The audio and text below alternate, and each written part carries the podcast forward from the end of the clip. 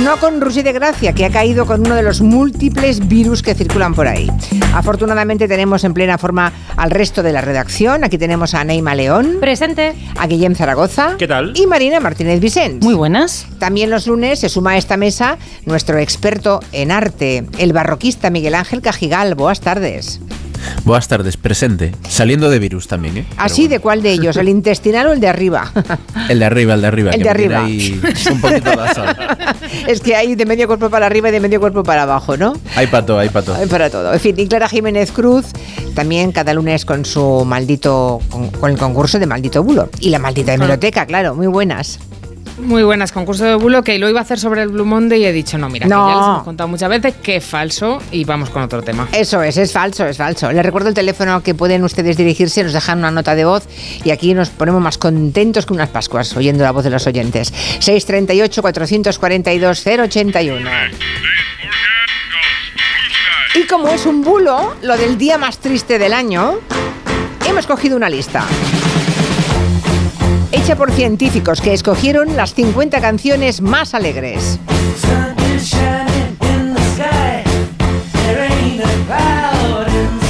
Esta está en el número uno.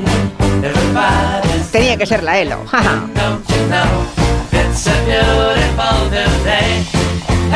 Aunque los jovencitos la pueden conocer por Super Mario Bros. o Guardianes de la Galaxia.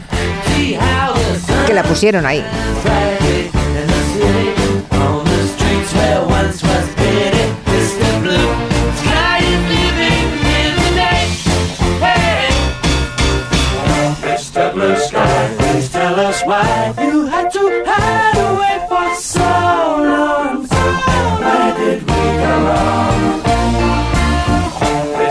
blue sky. Please tell us why you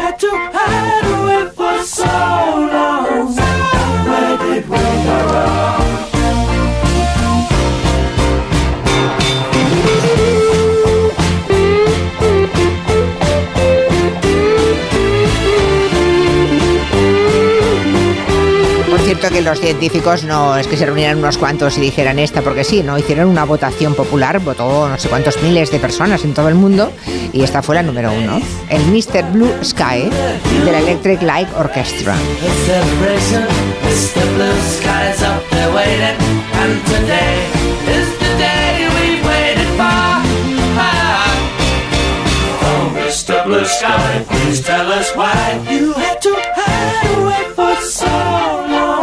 Hoy también es el Día Mundial de la Nieve, eh, que lo sepáis. Ah. ¿Habéis esquiado ya este No. año? ¿Os habéis estrenado? No, no, ¿Os no, no esquío. No esquías, No en mi vida he esquiado yo tampoco. pero de noche sí, ¿eh?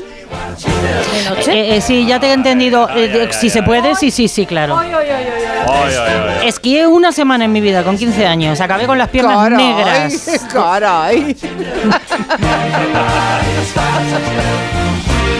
Es lo que tiene Alicante, se va cuando se puede. Ay, empiezo muy gamberra hoy, Eh, perdonadme. ya te veo. Bueno, hoy es lunes, ya hemos dicho, ha quedado claro que el Blue Monday, el famoso mito del día más triste, es falso, pero ah, Clara ha buscado otra cosa en torno a, mm, a la nieve, ¿no? A la nieve, sí. Lo íbamos a hacer del Blue Monday, pero efectivamente hemos contado tantas veces que es una campaña de marketing que yo quiero pensar que todos los oyentes de Gelo eso ya lo saben. Así que con el éxito de la Sociedad de la Nieve hemos dicho, venga, vamos con aviones y lo que te puede pasar en los aviones.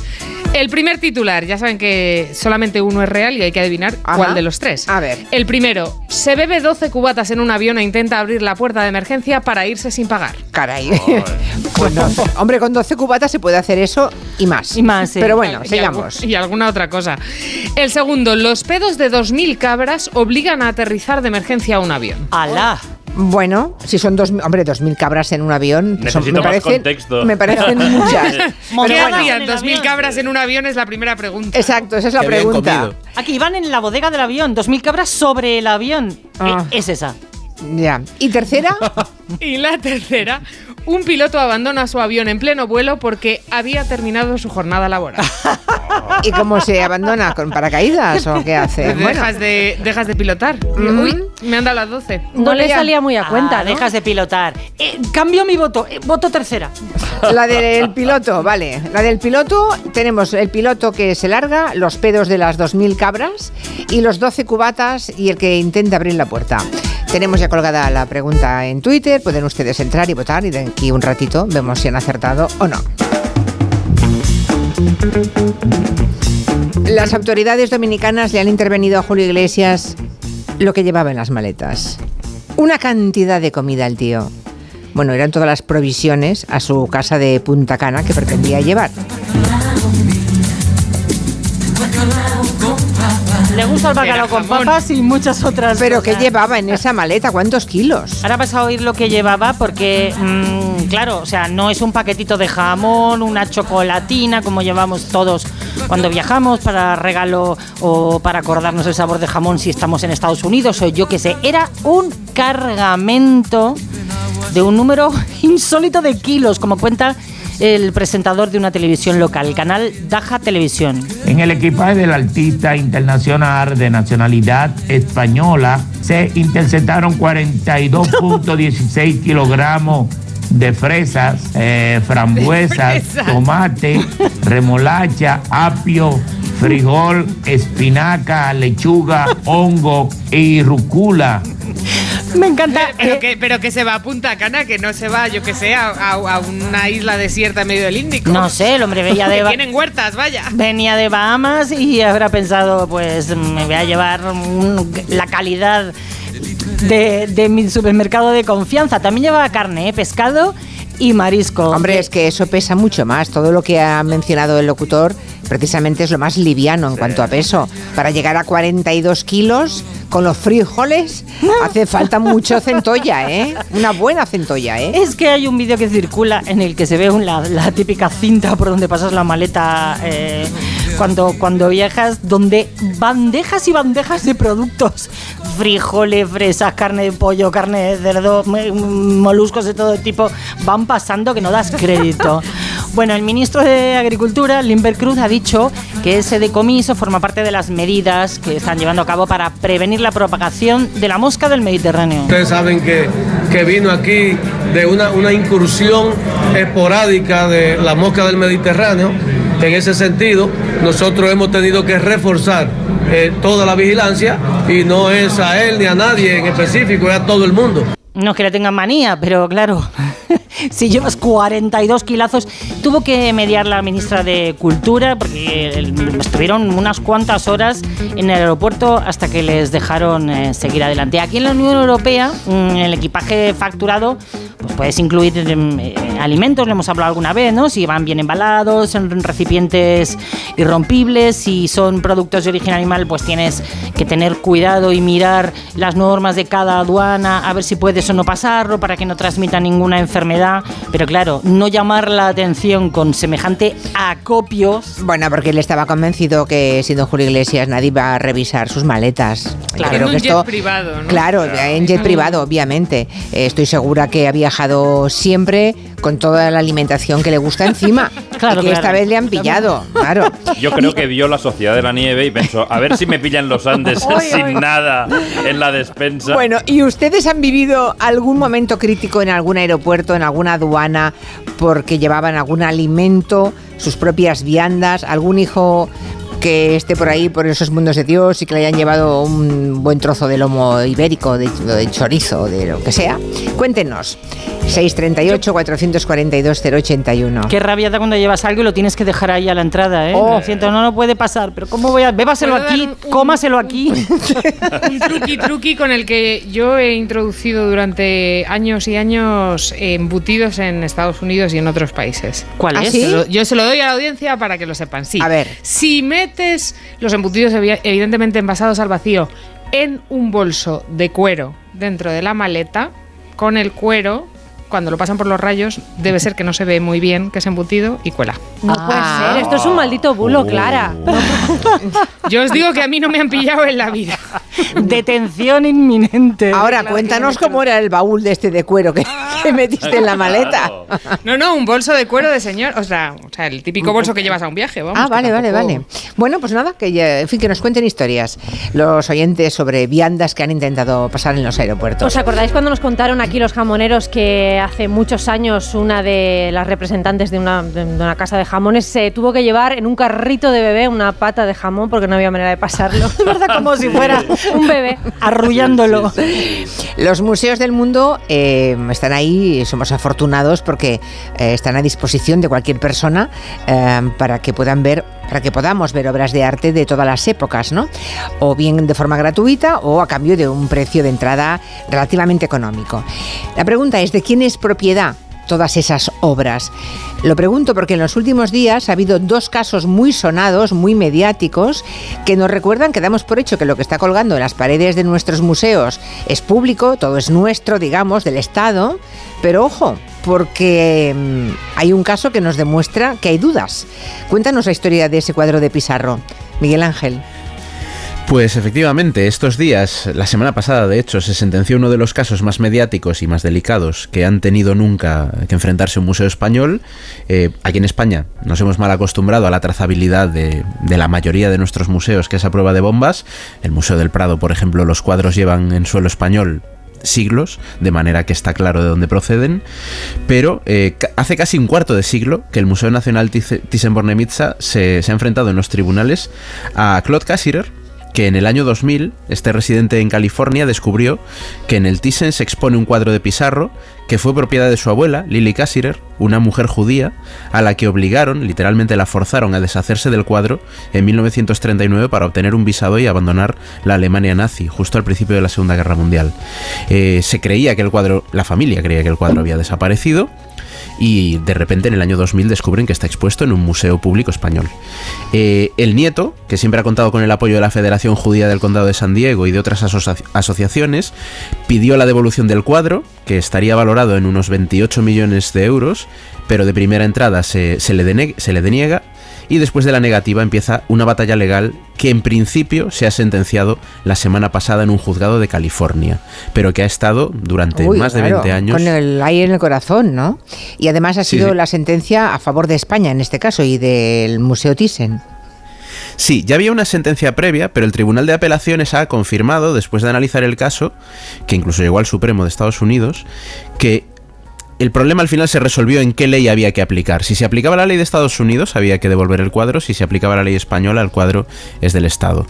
Al final, el tribunal sentencia que se tiene que aplicar la ley española y, por lo tanto, el cuadro eh, que está reclamado pertenece legítimamente a la colección Thyssen y, por tanto, legítimamente al Estado español que compró la colección al barón Thyssen. La sentencia le da la, la razón legal al argumento principal del museo, que siempre ha defendido que el barón Heinrich Thyssen, cuando compró el cuadro en 1976, lo compró de buena fe, y el Estado español, a su vez al comprárselo al barón Thyssen, lo hizo de buena fe, es decir, nadie supo hasta el 2000 que este cuadro tenía un pasado turbio. Al mismo tiempo, en este largo proceso judicial, se ha probado que Lily Cassirer se vio forzada a entregar la obra en el año 39. Eh, después de la guerra es cierto que la propietaria aceptó una especie de compensación de 120.000 marcos de la República Federal Alemana creyendo que el, que el cuadro había desaparecido Ajá. y luego sería su heredero el que descubriría que no. Entonces ahora ya aunque el marco legal está más o menos claro, no parece que vaya a tener más recorrido esto, la pregunta ya pasa del ámbito legal al ámbito ético. Es decir, el tribunal dice que esto es legítimamente del Estado español, pero ¿debe un museo público ser propietario de un cuadro que tiene estas circunstancias detrás, tan turbias? Incluso aunque la razón legal esté de su parte. Esa es la otra pregunta que ya va a tener otro recorrido diferente. Ya, yo no tengo dudas al respecto, ¿eh? porque mm, ¿para qué quiere el nieto un cuadro para tener valor de 28 millones de, de dólares? ¿no? Mm, Si en efecto el barón Thyssen lo compró de buena fe, como se ha demostrado en, esta, en este largo periplo judicial, él lo compró de buena fe, no se sabe a quién, pero lo compró de buena fe por, por bastante dinero. Y luego cedió a cambio de muchísimo dinero su obra a España. Es que yo creo que aquí el Estado español no tiene, tiene cero responsabilidad, ¿no? Es cierto que. Ya entiendo la pregunta de la ética, ¿eh? pero Claro. eh, a, a ver, en algún momento hay que tomar una decisión, ¿no? Y la Sí, decisión de es- que se le devuelva, por ejemplo, a los herederos, eh, bueno, sería para aumentar su, su patrimonio, claro. Claro, es muy interesante el caso, porque es- yo creo que es uno de los casos más claros, Sí.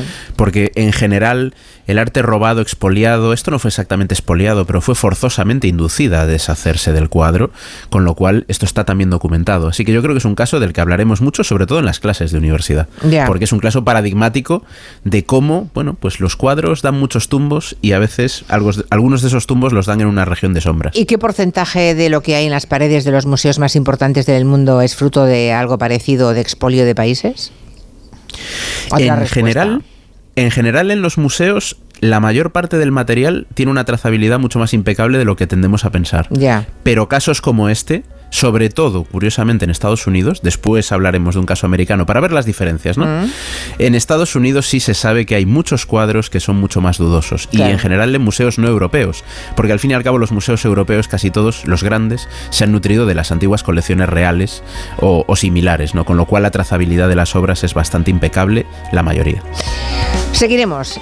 Muy interesante la pregunta y el debate. Dice Rosalba que durante años se traía desde Argentina chinchulines congelados. ¡Ostras!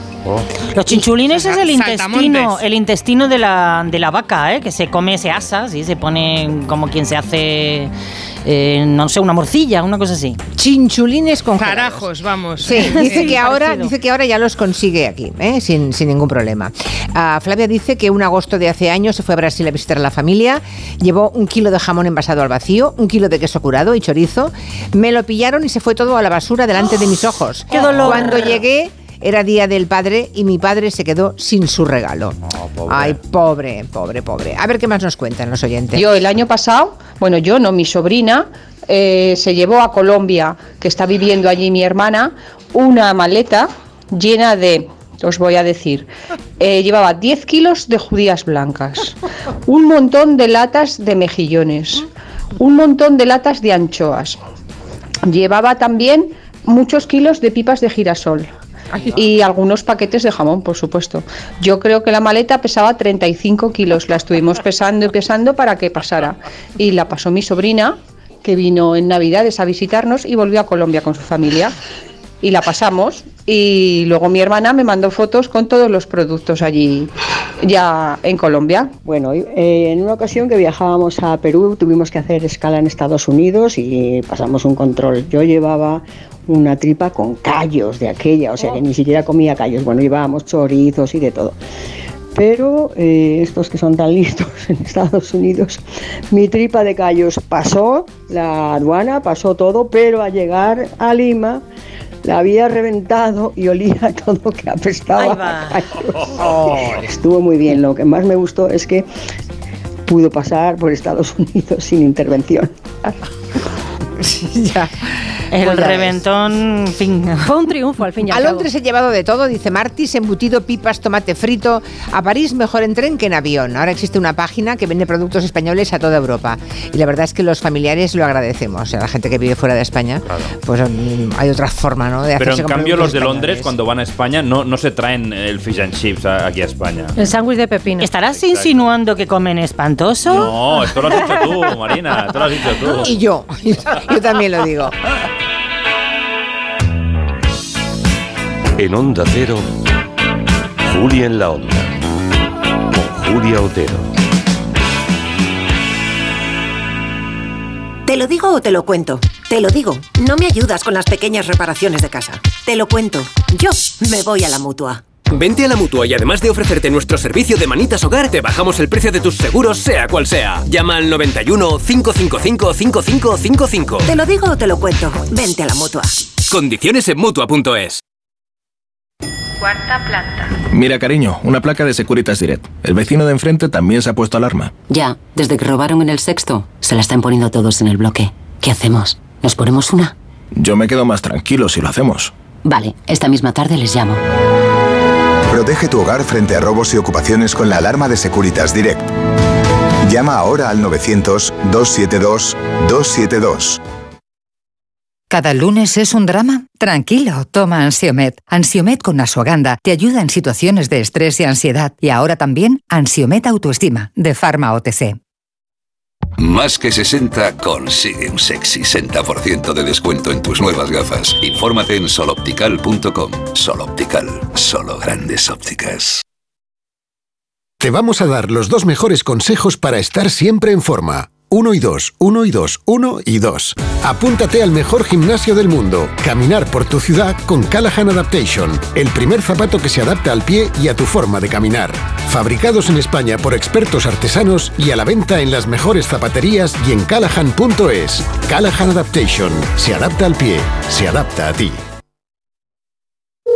¿Sí, papá? Hija, Yastel nos ha mejorado la tarifa. ¿Otra vez? ¿La fibra? Sí, y los gigas. Pero papá, que a mis amigos no se la han mejorado. Lo siento, hija, es que somos de Yastel. ¿Pero qué quieres? ¿Que mole más todavía? ¡Más! Seamos sinceros, a todos nos gusta mejorar. Por eso en Yastel volvemos a mejorar las tarifas por el mismo precio. Llama al 1510. Noche de. Respira. Toma Herbetón Respir. Herbetón jarabe con extractos de pino y eucalipto es expectorante natural y antiinflamatorio pulmonar. Herbetón Respir. Consulte a su farmacéutico o dietista. En la ganadería Organic producimos la mejor carne del mundo. Hacemos cría ecológica de las razas Angus y Wayu, 100% sostenible. Nuestra carne es deliciosa y saludable, extremadamente tierna y jugosa. Va del campo a tu casa, sin intermediarios, a un precio justo. Si pruebas Organic, solo comerás Organic. Nosotros te la llevamos gratis a tu casa. Haz tu pedido en el 910-2010, 910-2010 o carneorganic.com. Organic, la mejor carne del mundo. Si te preocupas de buscar el mejor colegio para tus hijos y los mejores especialistas para tu salud, ¿por qué dejas la compra-venta de tu vivienda en manos de la suerte? Confía en Vivienda 2.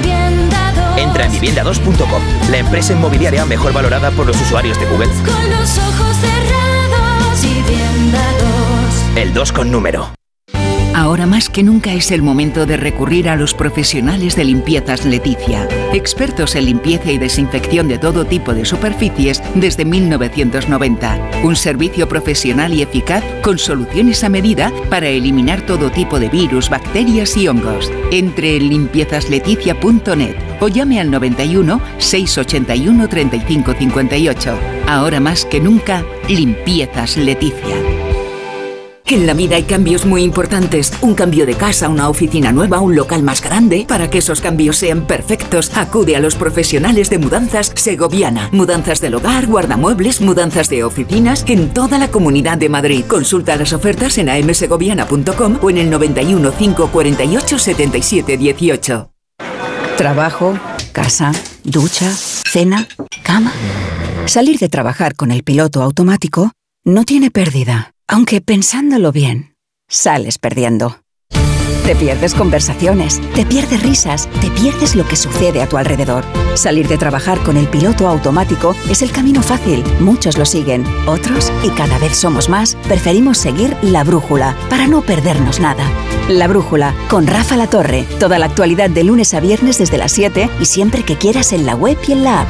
Onda Cero, tu radio. 298, 299, 300 ovejas. Cuando consigues dormir, la noche pasa en un abrir y cerrar de ojos. Y cuando no, también. Porque si no puedes dormir, Gema Ruiz tiene el programa de radio que te reconcilia con la noche. Con actualidad, cine, curiosidades, música, juegos y la colaboración de los oyentes. ¡Baja esa voz! ¡Que no son horas! No son horas. De lunes a miércoles a la una y media de la madrugada, los jueves a las 3 y siempre que quieras en la web y en la app. 301, 302, 303. Onda Cero, tu radio.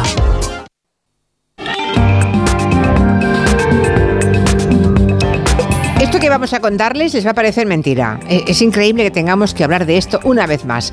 Eh, el otro día Eudal Carbonell, el famosísimo antropólogo y arqueólogo español, decía en una entrevista que el ser humano es imbécil. La verdad es que la historia que vamos a contarles demuestra que tenía razón Eudal Carbonell, porque se está dejando de vacunar a los niños y en Reino Unido hay brotes de sarampión que ya están colapsando los hospitales, ah, no solamente en Reino Unido, también está ocurriendo en otros países de nuestro entorno. Mm, la Organización Mundial de la Salud ya previó que pasaría en 2019. Dijo la OMS que había más de 170 millones de niños en el mundo que no recibieron la primera dosis de la vacuna contra el sarampión, que no hablamos de países empobrecidos o sin controles. Eh, por ejemplo, solo en Estados Unidos, dos millones y medio de niños con acceso a vacunas no se vacunaron voluntariamente. Lo mismo sucedió en Reino Unido con medio millón de niños y las advertencias de la OMS se han confirmado. En 2022 los casos de sarampión aumentaron casi un 20% en el mundo. Madre mía. Y las muertes incrementaron un 43%. Estos días el Hospital Infantil de Birmingham está colapsado, como decías, con un brote sin precedentes. Y de todos los niños que están hospitalizados, solo el 5% tenía sus vacunas puestas. Vamos a hablar con Celia Maza, nuestra corresponsal en Reino Unido. Eh, Celia, buenas tardes. ¿Cuál es la situación ahora mismo en ese hospital de Birmingham? Sí, buenas tardes. Pues eh, nada, tenemos eh, colapso con 50 casos, pero es que han salido las cifras ahora del año pasado, de 2023, y, bueno, pues son bastante preocupantes porque mm, solo en Inglaterra se registraron 1.603 casos, muy altas comparado con los 735, por ejemplo, del 2022 o los solo 2021 de, perdona, o solo los 360 de 2021. Entonces, pues eh, bueno, nos encontramos en una situación un tanto atípica porque, lógicamente, desde que, se impuso aquí la vacuna, el sarampión estaba prácticamente erradicado. De hecho, hace siete años eh, la Organización Nacional de la Salud eh, dijo que, el sarampión estaba erradicado en Reino Unido porque em, los eh, expertos se podían controlar los contagios en aeropuertos y los puertos, que esto es técnicamente cuando se dice que, está controlado en, en, un país, porque el 95% de la población estaba vacunada. Pero ahora los sobre todo los niños pequeños, que aquí en el Reino Unido antes de los cinco años se tienen que dar eh, las dos dosis, eh, por supuesto de manera voluntaria, porque no se obliga por ley a los padres, eh, pues hay una serie de circunstancias que, están promoviendo este, este incremento de casos en los hospitales. Claro, es que fíjate las cifras que dabas, Celia, 1.603 este año ah, versus lo del año anterior que fueron la mitad, pero es que hay países en los que en España es cero, ¿no? Sarampión, no tenemos ningún caso. Hmm. Está, está erradicado, o sea, que qué necesidad de que enfermen y mueran niños por el sarampión. ¿Hay alguna razón que explique el aumento de casos? Eh, que, no es otra cosa que, mm, que explique por qué los padres no vacunan a sus hijos contra el sarampión. Bueno, hay muchos eh, factores eh, que confluyen y están generando esta bomba de, relojería. El primero de todos es, em, dicen los expertos, que precisamente por el COVID se dieron em, dos, eh, dos, factores. por una parte, hubo un incremento de este miedo a las vacunas por todo lo que se dijo em, de los efectos secundarios de las vacunas del COVID y por otra parte, aquellos padres que sí que querían vacunar a sus hijos, pero decidieron decidieron no hacerlo precisamente por no llevar a los pequeños a los hospitales en un momento en el que todo estaba congestionado y en un momento en el que te podías eh, salir más con virus que mm, que protegerte.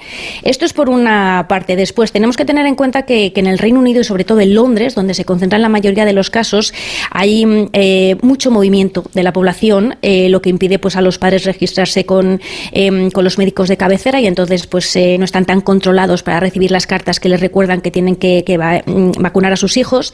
Hay también mucha población inmigrante de países donde no quieren vacunarse, de países musulmanes donde dicen que hay en la vacuna del, del, del trazos eh, de de cerdo, fíjate, y dicen que, por esa razón no se quieren vacunar. y luego hay un efecto eh, aquí bastante eh, excepcional y es que dicen que está teniendo mucha repercusión lo que pasó con la generación X. perdona, la generación Y, que ya con todos estos nombres ya nos modernos, hemos la cuestión sí, la cuestión es que aquellos entre 19 y 20 y tantos años, pues em, en su momento muchos de ellos no fueron vacunados. ¿Y por qué? Porque a finales de los años 90 aquí en el Reino Unido salió un em, estudio em, bastante polémico eh, publicado por, el doctor Andrew en la revista Lancet, donde no había, digamos, eh, unos eh, efectos claros, simplemente eran especulaciones, pero se dijo que la vacuna del sarampión podía eh, tener efectos de autismo en los niños. Madre mía. ¿Qué pasó? Que esto sale a la prensa y para más Henry, cuando se le pregunta al entonces primer ministro Tony Blair si había vacunado a su hijo pequeño, él declinó a, responder. ¿Qué pasa? Que, que- esto eh, produjo a que muchísimos niños eh, nacidos en esos años no se vacunaran. Esos niños son ahora adultos. Cuando esos adultos están eh, teniendo contacto con menores que a su vez no se han vacunado, teniendo en cuenta que esto es un, es un virus súper contagioso, pues ha saltado toda la bomba de, de relojería con todos los efectos eh, que esto produce, porque si, es, ya, ya, si es ya. cierto que en dos semanas la mayoría de los casos pues eh, está curado, pero hay excepciones, eh, pueden eh, llegar a la ceguera, pueden llegar a los eh, daños cerebrales y en los casos más eh, complejos incluso a la muerte. Incluso la muerte, no, es que son ganas habiendo un remedio tan sencillo y útil como las vacunas, ¿no? Es gente que vive de espaldas al conocimiento. ¿Y el Ministerio de Sanidad de Gran Bretaña qué dice entonces? Pues eh, el Ministerio del Interior de, de Sanidad lo que quiere es eh, animar y concienciar a la gente que, por favor, eh, las vacunas eh, pues son una parte fundamental para prevenir casos y prevenir muertes. Desde 1968, cuando eh, comenzó aquí a vacunarse eh, los niños de sarampión, se han prevenido 20 millones de casos, 4.500 eh, muertes, pero claro, eh, las autoridades pueden llegar hasta donde pueden llegar, o sea, Ya, ya, no bueno, hay claro, un- claro, claro. Una ley que los obliga a los padres y entonces pues eh, está este miedo de volver a concienciar a la población de que por favor eh, estamos ahora mismo en apenas un ochenta y poco eh, por ciento eh, de la población menor vacunada y esto parece mucho pero realmente hasta que no se consigue tener la- al 95% de la población No vacunada están todos protegidos, realmente no se está haciendo nada exactamente. 1.600 y pico casos de sarampión en Reino Unido, madre mía, y un, y un hospital colapsado con niños enfermos de sarampión. Una enfermedad que podría estar erradicada, de hecho lo está en buena parte del mundo civilizado. Gracias, Celia Maza, buenas tardes. Buenas tardes, un saludo para todos. En España las cifras de vacunación también siguen siendo altas, ¿no? Si las comparamos con otros países cercanos. Pero aquí también la, la pandemia no ayudó mucho. No, fue un caldo de cultivo, como ya sabemos, para el movimiento antivacunas, pero con todo seguimos eh, en, en buenos datos. Nos lo confirmaba Javier Álvarez Aldeán del Comité Asesor de Vacunas de la Asociación Española de Pediatría. En la región europea eh, se sigue considerando que el número de casos es inaceptablemente alto. España está considerada desde el 26 de septiembre de 2017 un país libre de, de sarampión. En los últimos años, pues eh, los pocos que se han notificado y que se han confirmado son casos que se entiende como importados. Pero en cualquier caso conviene que sigamos alerta, evitar que estos casos se puedan eh, contagiar a algunas bolsas de poblaciones que pudiesen tener pues un bajo nivel de, vacu- de vacunación. Y conviene, como decía Celia, que no olvidemos de qué enfermedad estamos hablando y cuáles son sus riesgos. La enfermedad eh, más transmisible que existe entre todas las enfermedades. Su estado natural es una enfermedad potencialmente grave con un alto grado de complicaciones. La Organización Mundial de la Salud planificó un plan eh, a nivel mundial para erradicar esta enfermedad eh, hacia el año 2020. Y no se ha cumplido. eh, Se complica, como decía Celia, con diarrea, otitis, neumonía y en los casos más graves, pues causar la muerte. Dice Paloma en Twitter que hace dos años, 12 años se fue a vivir a Reino Unido y que éramos muy, éramos los raros porque habíamos vacunado a nuestros hijos de varicela. Es que Tony Blair no vacune al hijo, es- produce tal estupefacción que, que- que no se puede dar crédito. Una persona formada, ¿no? Bueno, vamos a la maldita hemeroteca porque el acuerdo entre el PSOE y Junts para delegar las competencias de inmigración a Cataluña sigue dando mucho que hablar, es el tema del día. Sí, ya contamos que Junts dijo que el acuerdo incluía la gestión de los permisos de residencia, la expedición de documentos y los flujos migratorios, pero ahora Junts dice que tendrán que negociar qué competencias se delegan. Lo ha dicho esta mañana el líder de Junts en TV3. Per tant, el que farem és eh, negociar el contingut, però Lo que haremos es negociar el contenido. Bueno, ahora negociarán esa parte, pero Pedro Sánchez tiene claro qué competencias no se pueden transferir a las comunidades. Esta mañana Sánchez decía que las competencias en materia de control de fronteras, lo de los flujos migratorios que decía Junts, son competencias estatales, pero que los estatutos de autonomía de algunas comunidades como Cataluña sí que permiten delegar algunas competencias en materia, por ejemplo, de permisos de trabajo o de integración, que a eso Pero hace hay referencia el comunidades pacto. autónomas, singularmente Cataluña y Andalucía, que en sus propios estatutos se eh, recoge todo lo que tiene que ver con eh, la autorización inicial del empleo, siempre en coordinación con el permiso de residencia que puede dar la Administración General del Estado. Y finalmente está todo el amplio elenco que tiene que ver con las políticas de integración social.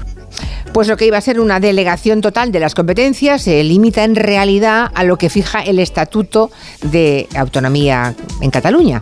Bueno, veremos al final qué se termina dejando en manos de la, Generalitat del Gobierno, que no lo tiene Junts, recordemos, lo tiene Esquerra Republicana. Mensajes de los oyentes. Hace unos 20 años fui de viaje a Brasil con dos amiguetes. Íbamos a ver a un, amigo nuestro brasileño que vivía allí en, en, Sao Paulo y entonces le llevamos un buen trozo de jamón ibérico, eh, 700 gramos o algo así. Al llegar allí nos lo pillaron, no nos dejaban pasar y como no había manera de ponernos de acuerdo, pues la única solución era comerlo, ¿no? Entonces alguien sacó de allí del personal algún cuchillo, no sé si era de plástico o de qué era, y empezó a aparecer personal de todo el aeropuerto, empezó a llegar gente de todos los lados, aquello era increíble. Y bueno, nada, eh, como llenas con el jamón. Nosotros fuimos hace unos cuantos años tres personas nada más de toda España a Irán en un viaje programado. Éramos mi marido y yo y un señor de Pamplona, un señor bastante, bastante mayor, ¿no? Unos 78, era tremendo, era tremendo, con una energía increíble. Y no se le ocurre otra cosa que estando en el hotel, que compartíamos hotel, bajar a nuestra habitación a invitarnos a un orujo. O sea, mi marido y yo, que aparte no somos muy bebedores, y menos allí. Bueno, lo echamos con cajas destempladas de la habitación. O sea, que pasamos un miedo porque decimos, no, este, este señor nos lleva a una cárcel iraní. Dios mío, qué miedo pasamos. El señor de Pamplona es genial. Venid para acá, que tengo un orujo que ya veréis. Dicen que de, de una boda sale otra. No sé si alguna vez les ha ocurrido que hayan ligado en una boda. Es una cosa muy recurrente. No sé si es una leyenda o tiene algo de verdad.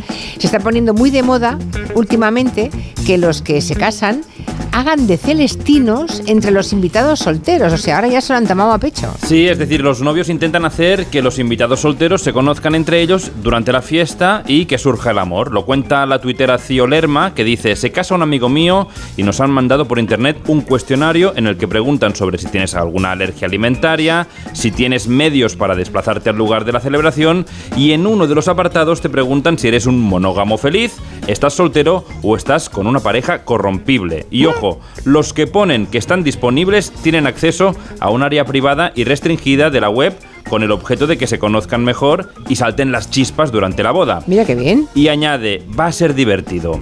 A este comentario se unían otros tuiteros que decían que sí, que efectivamente, que a ellos también les ha pasado, que los novios intentaron montar un Tinder con los invitados solteros. Claro, aquí se pierde un poco la magia de ligar porque ya te dan un poco el trabajo hecho. Hombre, ¿dónde están, dónde están Julia estas artes de ligar en las bodas como hacía Raúl Cimas en el Ministerio del Tiempo? Hola. Isaac. Isaac Vila, el hermano de Natalia, ¿te acuerdas? Nos conocimos en el cumpleaños de mi hermana que te enseñó unas aplicaciones, nos echamos unas risas. Sí, no te había reconocido. Ya, bueno, es que estoy un poquito más gordo del divorcio. Que no como nada, ¿sabes? Pero a mí me engorda una pera. Bueno, está bien, o sea, así me puedo centrar más en la fotografía. Yo soy arquitecto, tengo una, una farmacia, mis padres. Lo siento, por lo del divorcio. No pasa nada. Tú, sin embargo, estás estupenda, ¿sabes? Dos besos, ¿no? Vamos, en un bueno, momento le cuenta currículum, sí, bueno, currículum hay, completo. En cambio, hay otros planes que sí que salen bien. Es el caso de Teresa y César, que se conocieron en la boda de dos amigos suyos, Tamara y Javier. Teresa y yo nos conocimos en la boda de unos amigos nuestros, que son Javier y Tamara, porque Teresa es amiga de Tamara y yo soy amigo de Javier. Pues de una boda sale otra boda y yo siempre he pensado que eso era de película, así que el día que lo vi por primera vez, ese día pensé que él era mi futuro marido. Ya veías a, a, a, Tamara y Javier mientras estaban casando mirando de reojo a sus amigos que estaban ligando entre ellos. No se debe ligar en una boda, porque es que tú ligas con una persona trajeada o con un vestido claro, de, de, de, faralaes, no sabes cómo es, ya, no claro. tienes datos sobre esa persona. Aquí tiene una teoría un oyente que se llama Vitri, dice los recién casados quieren que también se jodan los demás. o sea que se casen también los demás. Es tremendo. Bueno, vamos de nuevo a Miguel Ángel Cajigal, a nuestro experto en arte. Antes hemos hablado de ese cuadro de Picasso eh, que está en la Pizarro, perdón. Pizarro, dicho Picasso, ¿verdad? Sí, Pizarro. Sí, sí. Vale, que está en, en el Thyssen. Y tenemos otra historia también en Estados Unidos que es que hay museos que tienen que vender alguna de sus piezas de arte para tener fondos para seguir cuidando las demás o adquiriendo nuevas obras de arte. Sí, de hecho lo hemos comentado unas cuantas veces, sobre todo a raíz de la crisis del COVID. En el programa hemos hablado pues de, de, la situación delicada que atraviesan muchísimos museos, más delicada de lo que parece. El Metropolitan de Nueva York. Nos vamos a uno de los museos de referencia de Estados Unidos. Pues resulta que pocos días antes de Navidad, el Metropolitan de Nueva York hace público que ha procedido a dar de baja de su colección un retrato de George Washington, primer presidente de los Estados Unidos, pintado por Gilbert, por Gilbert Stewart, que es su hmm. retratista oficial, por decirlo de alguna manera. Fue el que pintó a los seis primeros presidentes de Estados Unidos y es el que hizo el retrato que está en los billetes de dólar. O sea, probablemente el retrato más importante o más famoso de la historia de Estados Unidos. Bueno, este retratista es cierto que pintó bastantes retratos de Washington, ya que era su retratista más o menos de, de, mano, y uno de ellos es el que ahora el Metropolitan da de baja de su colección. Y lo da de baja porque siguiendo un procedimiento que es muy frecuente en el Metropolitan y en otros museos de Estados Unidos, lo va a poner a la venta. Lo va a subastar en Christie's para tener más dinero, básicamente, para comprar más obras en el futuro o simplemente pues para redondear un poco el presupuesto. Que además es uno de los retratos más valiosos, ¿no? Es el que figura en los dólares, el que nos viene a todos a la cabeza de la imagen de Washington, es ese retrato de Stuart. Sí, es de esa serie, es cierto que Stuart pintó varios eh, y literalmente la excusa para esto, como para otras ventas que hace el Met y otros muchos museos de Estados Unidos, pues es que lo tienen repetido. Ellos ya tienen un retrato de Stuart, eh, de George Washington pintado por Stuart, así que, bueno, ¿para qué van a tener dos si lo pueden vender? Eh, en la documentación de la subasta de Christie's, Christie's presume de que solo se conservan 14, 14 retratos de esta serie de Stuart y que solo cuatro de momento están en manos privadas. Dentro de unos días serán cinco los que estén en manos privadas, porque es muy poco probable que a la subasta vaya un museo a comprar. Esto está destinado básicamente a que los cuadros que están a disposición del público acaben en manos privadas. Da mucha pena, ¿no? Eh, sale como lote 469 en la subasta de finales de esta semana, por si alguien tiene calderilla y quiere un retrato de George Washington. ¿Cuánto puede pagarse? ¿Cuánto se puede poner el cuadro? Están estimando entre millón y medio y dos millones y medio de dólares. Hombre, calderilla no es, pero es cierto que hace unos años un retrato similar se estimaba en lo mismo y acabó en 11 millones y medio en 2019. O sea que bueno. Claro, depende de cómo vaya la puja, claro. Precio de salida. Claro, si se, si se calienta la subasta, la cosa se puede volver un poco loca. ¿Imaginamos algo parecido en Europa? Imaginamos, pues no sé, que, que el Museo del Prado, como tiene muchos retratos de X-Ray venda unos cuantos para hacer caja, ¿no? Esto es imposible, ¿no? es una manera de ver los museos completamente diferente, la europea de la, de la anglosajona, sobre todo la norteamericana. Eh, a este lado del océano las colecciones son sagradas, lo acabamos de comentar precisamente en el litigio del Thyssen, y es prácticamente imposible que un museo se deshaga de obras, ni siquiera por una buena causa, mucho menos para venderlas. Yo estaba hurgando un poco y es curioso porque la Asociación de Directores de Museos de Arte de Estados Unidos avala este tipo de comportamiento. Pero yo he estado hurgando y claro, resulta que es que el museo del el, director del Metropolitan cobra ya un millón y medio al año. Madre Entonces, al final, sí. De hecho, el Metropolitan tiene en plantilla por lo menos a cuatro personas que superan el millón de dólares de salario. Claro, con esos costes, que ya os anticipo que el director del Museo del Prado cobra muchísimo menos dinero, pero muchísimo, muchísimo menos dinero, alguien a lo mejor podría preguntarse, oye, ¿y a lo mejor no sería mejor ver las finanzas de los museos así en frío, ver en qué nos gastamos el dinero en estos museos de Estados Unidos, en vez de estar vendiendo parte de nuestra colección para hacer caja todos los años, porque esto es todos los años, cada año se deshacen de una parte de la colección para hacer dinerito. Bueno, porque ahí lo público no tiene importancia, ¿no? Es decir, que los, el, mercado es quien lo regula todo. Entonces, ¿nos falta dinero para pagar los salarios o nos falta dinero para comprar nuevas obras o mantener las que tenemos? Y la única alternativa no pueden pedir dinero público, ¿no? Aquí eh, hay una partida importante a cuenta de los presupuestos generales del Estado que es para museos. No todo sale de las entradas, no hay suficiente, ¿no? Ni mucho menos. Efectivamente. Recordemos cuando la crisis económica en Detroit, si alguien recuerda, que el Museo de Bellas Artes de Detroit se tuvo que deshacer de muchísimas de sus obras y allí no eran ni repetidas ni nada. Es que no había dinero. Si no había dinero, pues a vender, a vender lo que hay en el museo. Eso nunca vuelve a un museo. ¿eh? Es que es muy raro que esas obras vuelvan. ya, eh, yo desde luego no, no, no creo que sea fácil encontrar un, un americano medio no digo que no haya algunos, ¿eh? pero un americano medio que esté a favor o de acuerdo en que, en que el gobierno federal o el del Estado se gaste un solo céntimo en una obra de arte. Claro, ¿le suena a comunismo? No, le suena a no, a que no hay ninguna necesidad, que el que quiera ir a verlo, que pague por la entrada y ya está. Y esta vez les ha chocado porque era un retrato de George Washington, ¿eh? por eso ha salido en las noticias. Ya, si llega a ser otra cosa, nada. Pues si no, pasa el, el resto de años se venden cosas, por ejemplo, hace no mucho, eh, una de las primeras esculturas cubistas de Picasso la vendieron por 50 millones y todo el mundo contento. En fin, son modos. La vieja Europa frente a Estados Unidos y seguro que hay defensores de un sistema y del otro, aunque en efecto, como decía Miguel Ángel, aquí nos parecería impensable. Hace unos días hablamos de un pueblo de Suecia que ha puesto en marcha una campaña para que los vecinos se saluden cuando se encuentran. Curioso, ¿eh? Aquí en España, en Manlleu, también hace un tiempo tuvieron la misma iniciativa y ha dado buenos resultados, Marina. Sí, muy buenos. Vamos a, oír un fragmento de esa campaña, doblada por nuestro traductor oficial, que es Guillem Zaragoza. ¿Quién será? ¿Quién será? Ellos dicen que es para fomentar esta campaña, pues quiere fomentar la cohesión, el buen rollo, que los vecinos que vienen de fuera se sientan acogidos, que los que no se conocen se conozcan. Buen día. Esta expresión forma parte de tu día a día. ¿Te parece extraño decirlo?